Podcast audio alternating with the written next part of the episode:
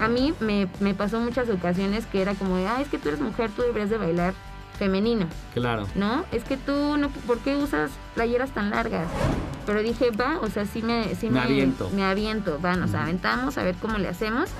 Quiero que ellas de verdad vivan en un país libre, que vivan en un, en un país donde no tengan miedo a ser mujeres.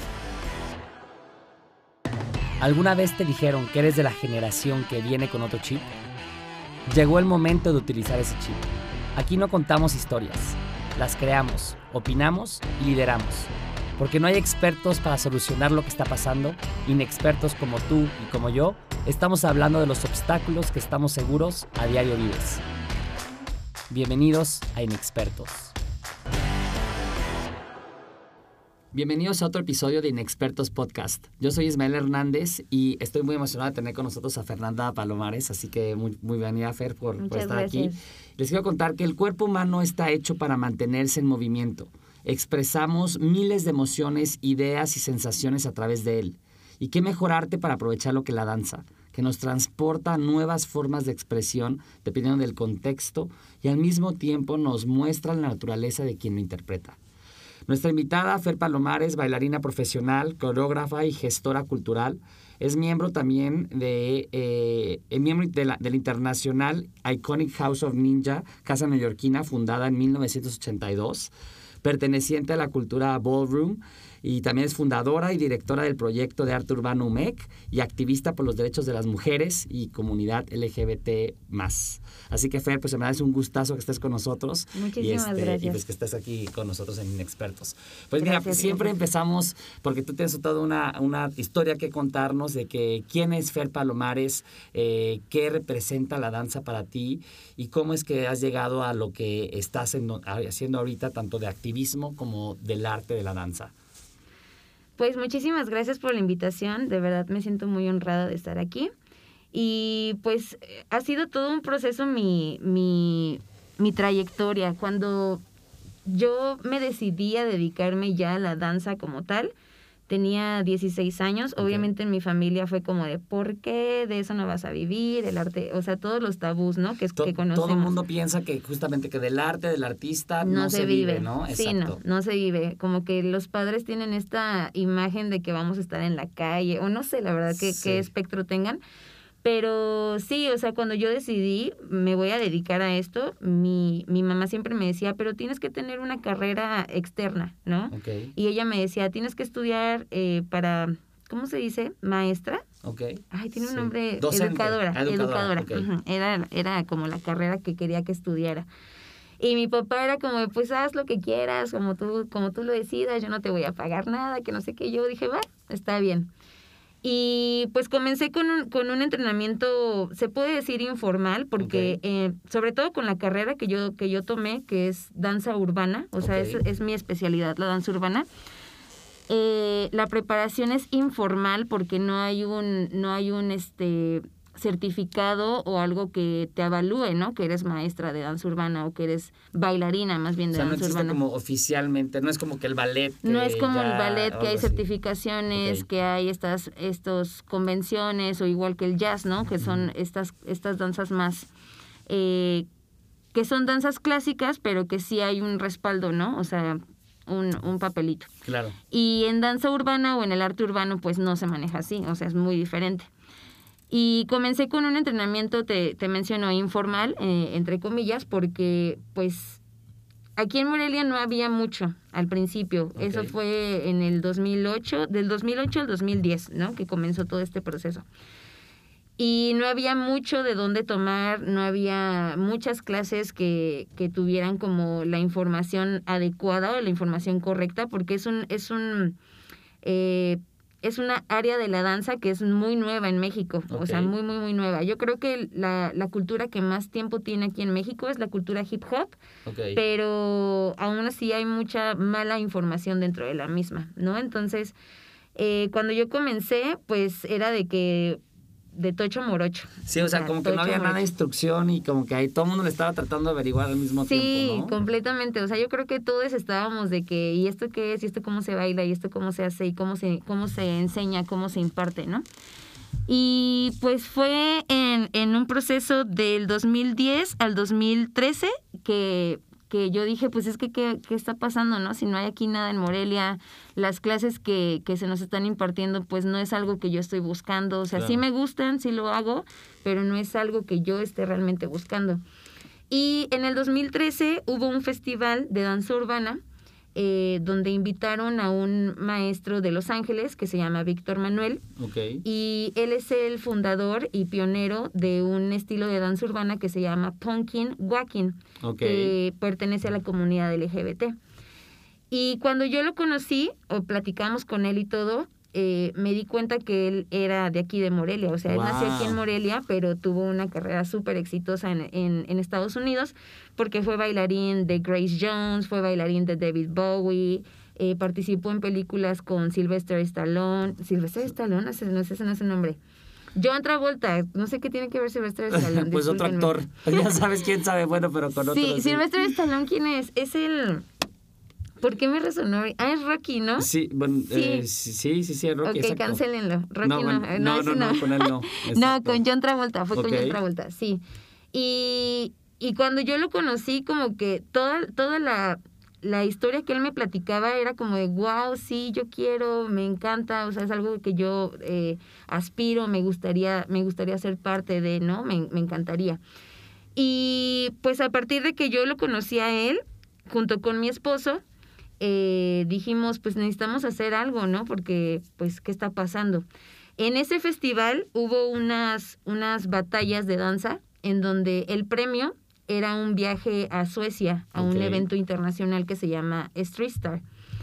Y mi esposo lo ganó. O sea, mi esposo se metió a las batallas y... O sea, tu esposo también es bailarín cañón. Mi esposo es bailarín también. Sí, sí, sí. Y y pues fue como de, wow, súper padre, ya Suecia, ¿no? El siguiente año y así, bla, bla, bla. Pero pues no había, o sea, no había un recurso económico, ¿no? O sea, era como de, ¿cómo, y cómo te vas a ir? ¿Cómo llegas allá? ¿Cómo llegas allá?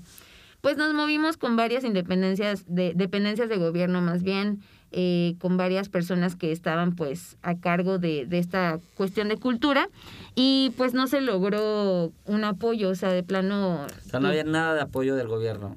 Cero, cero. Y ni te digo el, que... Ni el municipal, ni el Nada, o sea, nada, nada. Qué mala onda allí. Sí, completamente. Y pues nosotros hablando con Víctor Manuel, que tuvimos ya mucho contacto con él desde entonces, eh, nos dijo, pues saben qué, yo regreso, yo pongo eh, mi tiempo y mi dinero y regreso a Morelia para hacer unos eventos de recaudación. Vamos a hacer eventos de recaudación de fondos.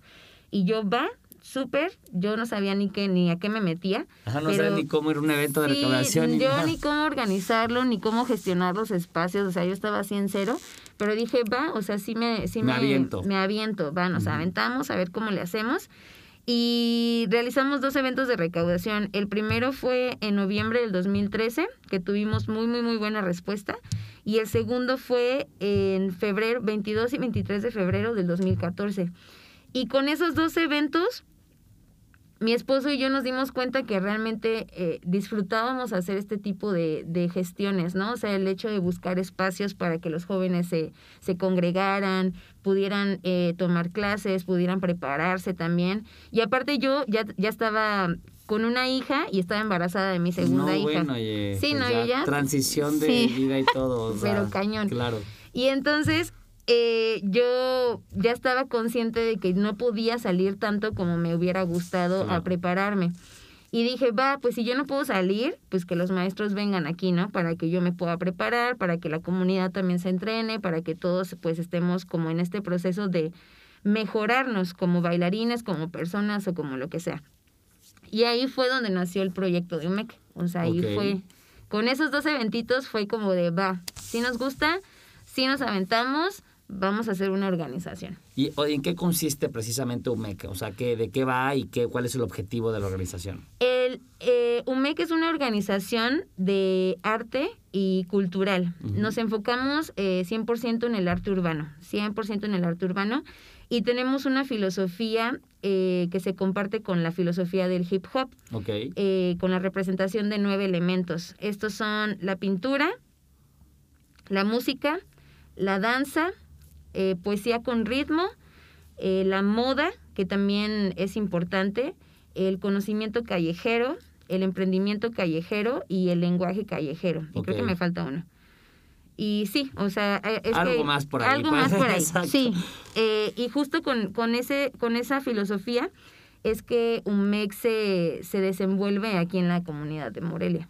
Oye, y ver, para los que no tienen tan claro en tu interpretación, ¿qué, o sea, ¿qué es el arte urbano? Si lo que pudiéramos describir de algo. Para mí el arte urbano es el arte que viene de, de las comunidades, ¿cómo decirlo? No, sí de la urbe, o sea, sí de la, Sí. de las, de la ciudad como tal, pero tiene, tiene un nombre más específico. Por ejemplo, en danza urbana, eh, las danzas urbanas casi siempre nacieron en comunidades que son vernaculares, así, les, así se les conoce. Es decir, que, por ejemplo, mm, hip hop es una, es una fusión entre cultura afroamericana y cultura latina que vivía en el Bronx en los años 70. Ya. ujú. Pero vivían en situaciones eh, Pues desfavorecidas. pues. desfavorecidas completamente. No tenían eh, seguros de seguros médicos, no tenían empleos, había mucha eh, falta de educación, o sea, muchas, muchas cosas. Y por lo tanto, esas, esas danzas vernaculares son eh, una mezcla de lo que ellos ya hacían en casa. ¿Sí me explico? O sea, es como toda esta fusión de eh, su música, su comida, su forma de vestir, su forma de hablar, y eso es como la fusión que, que esto tiene. La yo- fusión con la ciudad en la que están viviendo. dices. Exactamente, Ya, por las necesidades, sobre Claro. todo, eh, eh, a eso voy.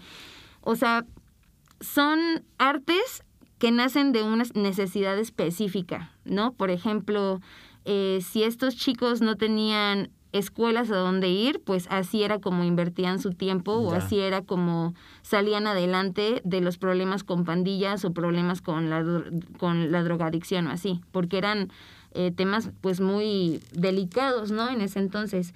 Y es lo mismo con, con muchas otras danzas, por ejemplo, la danza, la cultura del walking o la cultura del bow son nas- eh, danzas que pertenecen a la comunidad LGBT y también la comunidad LGBT en los años 70 en Estados Unidos no fue muy favorecida muchos claro. años, ¿no? Y hasta la fecha. la lucha todavía sigue, ¿no? Y la lucha todavía sigue, exactamente. Y, y justo, o sea, son danzas que nacen en sectores muy vulnerables, mucho, muy vulnerables, eh, tanto económicos como políticos, como sociales, como culturales. Y pues eh, creo yo que eso es el arte urbano. Son expresiones de comunidades que han sido reprimidas por mucho tiempo. Ya, wow. ¿Y aquí en Morelia cómo se traduce eso? Tú que, tú que estás en ese ambiente, bueno, que tienen esta, esta organización, Sí. este, eh, aquí en Morelia, ¿cuál es el panorama, no? ¿Qué es lo que pasa? Sí tenemos como que todo ese, ese, eh, esa gran- contexto? ese contexto. Tenemos también de que sí hay muchos artistas urbanos, este, Ujú. que hace falta, que no, eh, ¿cómo, ¿cómo está un poco el ambiente? Definitivamente no creo que nazcan en el mismo contexto que te estoy explicando Claro. ahorita, pero sí hay una eh, hay un interés, hay curiosidad por parte de los jóvenes, sobre todo los jóvenes que son los que están en esta búsqueda interminable de quién soy, a dónde pertenezco, qué hago, qué represento, ¿no? Y yo creo que hasta los adultos también, bueno, adultos. Sí, también tenemos, ¿no? ándale, sí, también tenemos esta eh, pues búsqueda continua, ¿no? De quiénes somos en este universo. Sí, Pero claro. justo, eh, no, no se dan en los mismos contextos, aunque fíjate que, por ejemplo, yo a- ahora que, que estoy más metida en el movimiento del feminismo, Sí. me, doy- me doy cuenta que, que muchas mujeres sí se acercan a- al arte en general, no solamente urbano, sino al arte, para justo dejarse de tabúes que tenemos con nuestra sexualidad, eh, dejarse de tabúes de- respecto a nuestro género, qué nos corresponde hacer, qué tenemos que hacer nosotras las mujeres, y se acercan mucho al arte porque el arte te da esa perspectiva, esa visión de que hay más caminos, o, O sea, esa sí se- libertad, esa ¿no? libertad, justamente, siento que esa es la parte más, más, más, que más buscamos, ¿no? Esa libertad de, de realmente expresar quiénes somos y compartir quiénes somos en un círculo en donde no nos sintamos violentades, ¿no? O no nos sintamos juzgados o juzgadas o juzgades, o sea, es sí justo eso. Wow, qué padre. Que justo, eh, entonces eso es, eso es lo que les da un poco el arte urbano aquí en Morelia. ¿Y cómo, y cómo has combinado eh, eh, esa parte justamente de activismo de tanto de la comunidad LGBT como del movimiento feminista y de la causa de las mujeres? ¿Cómo, qué, cómo se ve aquí en Morelia? ¿Cuál ha sido este, la lucha y qué es lo que, cuáles son los retos que todavía enfrentamos? Fíjate que cuando recién comenzó el proyecto, es, es una eh, analogía que me he cuestionado en estos días, en esta semana, porque también me han preguntado así como de, oye, ¿y esto cómo se ha hecho? ¿Y esto cómo? ¿Por qué, ¿por qué un MEC llegó a esto, no? Claro. Y me, me he dado cuenta que, por ejemplo, cuando, cuando, cuando inició el proyecto UMEC, nuestras necesidades eran diferentes. O sea, la necesidad que yo, Fernanda, en el 2013 tenía era que la gente conociera qué era la danza urbana, ¿no? En ese entonces, o sea, yo nada más quiero que, la gente conozca qué es la danza urbana porque no había nada. Que la aprecien y ya, ¿no? Porque no había nada, exactamente aquí en Morelia, o sea, yo creo que habían dos grupos que se dedicaban a esto y, y era un concepto muy diferente a lo que realmente es la danza urbana. Ok. Y, y esa era como la, la, necesidad que teníamos en ese entonces, que la gente conozca el arte urbano, que la gente conozca la danza urbana, que sepa que existimos una comunidad, aunque seamos pocos o que sea pequeña. Pero que hay apoyo. Pero que hay una comunidad, exactamente. Y conforme han pasado los años, nuestras necesidades han, han, se han ido modificando. Cuando recién yo me, me involucré más en el feminismo, que fue hace tres años, en el 2017, eh, ahí fue donde me di cuenta de que, ok, yo como artista, ¿qué puedo hacer para beneficiar este movimiento? O sea, no el movimiento cómo me beneficia a mí, sino yo desde mi trinchera, cómo puedo hacer que el, el movimiento o la lucha se beneficie, tanto con la comunidad LGBT como con la comunidad eh, de mujeres, ¿no? Aquí en Morelia. Y ahí fue donde empezamos a tener estas creaciones más, más este, pequeñas, pero creaciones, por ejemplo, con mi escuela, ¿no? Con, con, con mis estudiantes. Eh, tener esta balanza de que, ok, no importa si eres mujer, no importa si eres hombre o si perteneces a la comunidad LGBT, eh, todo, todos o todas o todes tenemos como la misma responsabilidad, ¿no? O sea, no hay aquí más, no hay aquí menos y siempre traté de mantener como esa energía con, con mis grupos de estudiantes. Porque a mí me, me pasó muchas ocasiones que era como de, ah, es que tú eres mujer, tú deberías de bailar femenino. Claro. ¿No? Es que tú, no, ¿por qué usas playeras tan largas? ¿O por qué usas... O sea, porque te vistes como hombre, pues, Ajá, y, y era como de, pues... Uh, pues que me gusta, ¿no? Pues porque está bien, ¿no? O sea, no tiene nada de malo. Y ajá, como que esa es la, la dirección que hemos llevado ahorita con el proyecto, pero también ya estamos más metidos en, en estas cuestiones de participar en las marchas, hacer una presentación de arte en la marcha, eh, sí, o, o sea, buscar que ya estemos involucrados más en los movimientos, ¿no? O sea, como un activismo más formal, si lo quieres decir de manera. O sea, tal cual. O sea, ya no ser artistas, sino ser activistas, ¿no? O sea, estas esta fusión entre lo artista y lo y el activismo, pues, o sea, ser un arti activista consciente de... Wow, nunca había escuchado ese concepto, pero está muy padre. Está bien padre. Y yo, yo lo escuché, ¿en dónde escuché este concepto? Creo que en Ciudad de México. Ajá. De hecho, hay un, hay un colectivo que se llama Artivistas, que justamente es un grupo de artistas que están metidos en el... Exactamente. Y digo, pues es que sí, o sea, ya los tiempos son diferentes las necesidades son muy diferentes y ya nosotros como ya no podemos separarnos no de la sociedad. O sea tenemos que involucrar nuestro arte en cuestiones políticas sociales culturales y hasta económicas porque pues somos parte de la sociedad. Yo iría hasta más allá, tenemos que involucrarnos en lo, quien haga lo que sea, si no haces arte, lo que sea, tenemos que involucrarnos completamente en eso, todos, en eso. sí, exactamente. padrísimo, Fer. Oye, eh, me encanta, me encanta ese tema. A ver, platícanos un poquito más de UMEC, de dónde podemos encontrar lo que van a hacer, qué planes hay, este, igual un poco, pues, qué afectación tuvieron por la pandemia, que pues sí, a todo mundo, y sobre todo al sector artístico les pegó cañón. Bien Este, entonces, ahorita platícanos qué, en qué están haciendo eh, y que dónde los podemos encontrar. Eh, fíjate que tenemos en, en, próximamente vamos a tener un festival de arte urbano, que esta ya es la cuarta edición que hacemos. El primero lo realizamos en el 2017 y esta ya es la cuarta edición que, tenemos del festival. Eh, va a ser del 14 al 19 de diciembre en varias sedes aquí de la ciudad de Morelia.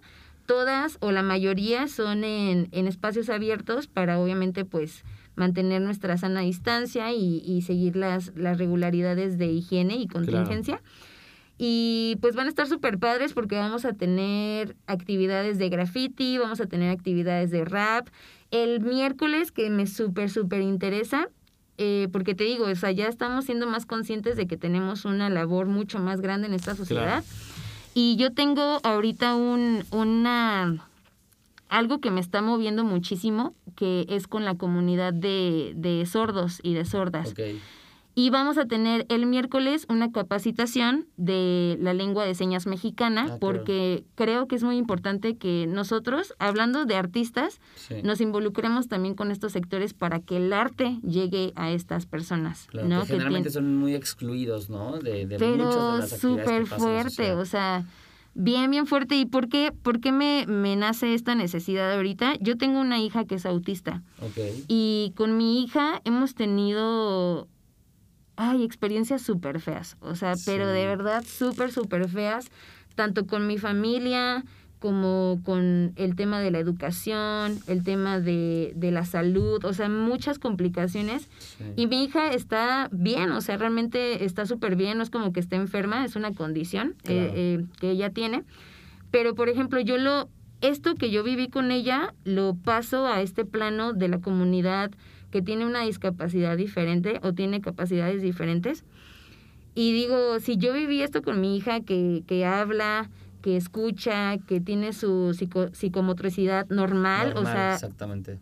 ¿Cómo la pasarán estas personas? Sí, que hay gente que tiene capacidades mucho más eh, distintas, pues. ¿no? Exactamente, o limitadas. O sea, digo, ¿cómo la pasará esta persona o, estas, o esta comunidad? Entonces, de ahí fue como que dije, no, tenemos que hacer algo, o sea, tenemos que buscar una manera y pues obviamente el primer paso ahorita es capacitarnos, porque no podemos llegar así nomás porque de sí. no, deja tú y ver qué vas a hacer igual. Sí, no, o sea, primero tenemos que capacitarnos, eh, conocer también cuáles son las necesidades que tienen ellas y pues a partir de ahí empezar a trabajar, ¿no? Entonces el miércoles tenemos esa capacitación.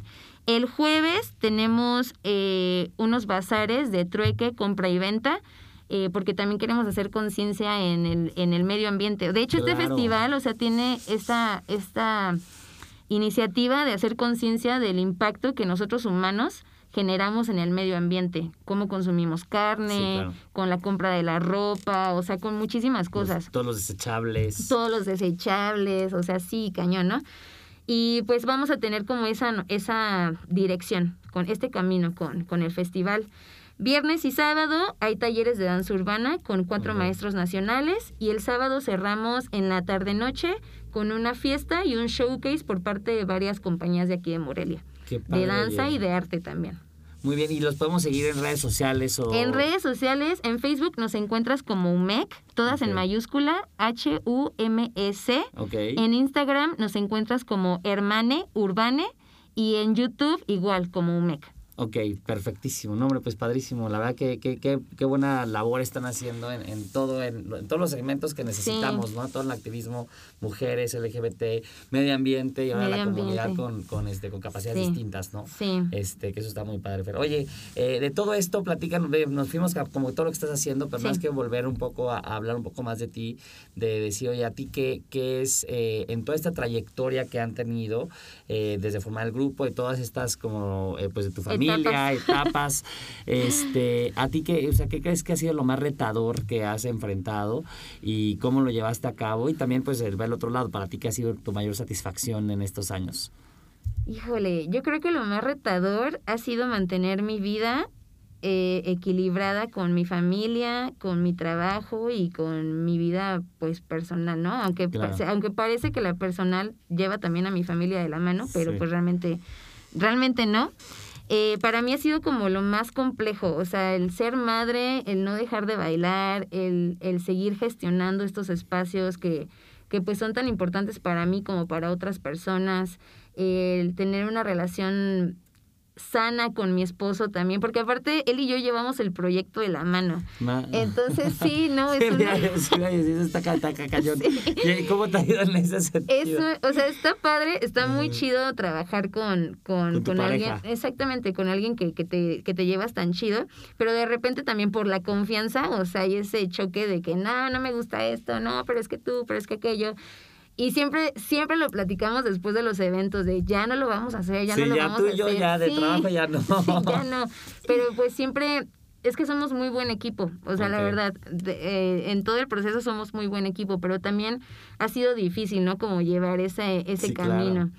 Eh, el hecho de que mis papás, de que ya no te dediques a eso, estudia otra cosa. O sea, siento que esos son como los retos que más me han costado a mi trabajo, ¿no? El decir, ya papá, o sea, supéralo, ya tengo Sí. 10 años haciendo esto y ya supéralo, ¿no? O sea, te siguen diciendo No, todavía. hasta ahorita ya no. después? No, ya- ya ya- ya- definitivamente no. Ya, o sea, desde que ellos vieron que yo ya... eh, Estabas definida en eso, Sí, ¿no? ya, como que dijeron, bueno, está bien, está bien, ya, lo aceptamos. Ya, que, que se vaya, ya sabes. Sí, ya, que se vaya, pero que haga lo que quiera.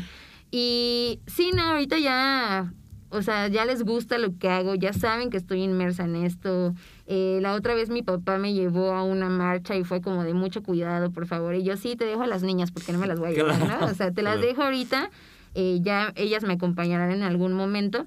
Pero sí, o sea, como que ya está, ya están más involucrados también en lo que yo hago. Y es que justamente es eso, o sea, el, el compartir arte no solamente es con la gente allá afuera, sino también en tus, en tus sectores más íntimos, ¿no? En tus círculos más íntimos, perdón. Y pues ya mi familia está involucrado en eso también, ya, ya saben que me dedico a esto, ya saben que, que no lo voy a dejar, o sea, hasta que me muera, Claro. Y pues eso también es uno de los grandes dichas que he tenido con, con todo este proceso. O sea, sí ha habido momentos muy, muy fuertes, ha habido otros que... eh, y hay otros que dices, nada, súper padre, o sea, qué fregón, ¿no? La verdad. Y creo que esa parte de, de equilibrar toda mi vida ha sido como lo más, más padre.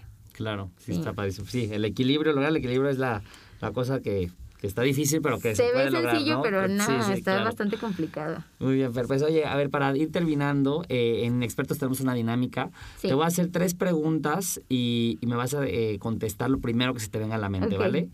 La primera pregunta es, eh, ¿qué te inspira? Lo primero que se te venga a la mente, Fer. Pues lo primero que se me viene a la mente son mis hijas. Claro. O sea, lo que más me inspira a seguir adelante ahorita con toda esta situación son mis hijas. Eh, hablando en temas sociales y políticos, yo quiero buscar un mejor presente para mis hijas. Quiero que ellas de verdad vivan en un país libre, que vivan en un, en un país donde no tengan miedo a ser mujeres, porque están muy chiquitas ahorita ellas y no lo entienden, pero yo sí comprendo ese miedo, esa sensación de, de no poder ser libre y quiero que ellas no, no vivan eso. Entonces lo que más me inspira a no dejar de hacer mis cosas o dejar de luchar son ellas.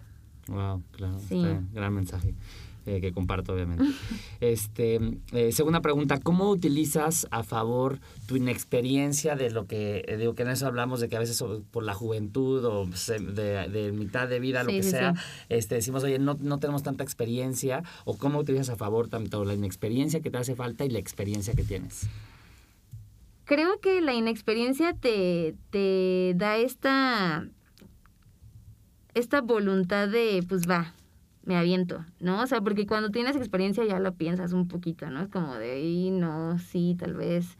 Y al menos a- conmigo es como de, pues no sé, pero vamos a calarle, a ver qué pasa, ¿no? O sea, se pierde o se gana o se aprende. o Sí, justamente. Y, y a mí eso es, es algo que me ha funcionado mucho, que digo, pues va, me aviento. O sea, oye, pero no sabes, no sé, pero me aviento. Claro. ¿No? Es como en un trabajo, pues te vas a aprender a hacer cosas nuevas siempre. O sea, si tenemos esta mentalidad de que ya lo sabes todo, pues No, pues no. nunca vamos a avanzar, ¿no? Y sí, y nunca vas a acabar de... Ajá, de- digo, nadie sabe nunca todo, vas ¿no? a dejar de aprender, siempre vas a ser estudiante, aunque tengas 80 años, siempre vas a ser estudiante. Exacto. Y eso, creo que eso es lo que más me ha dejado la inexperiencia.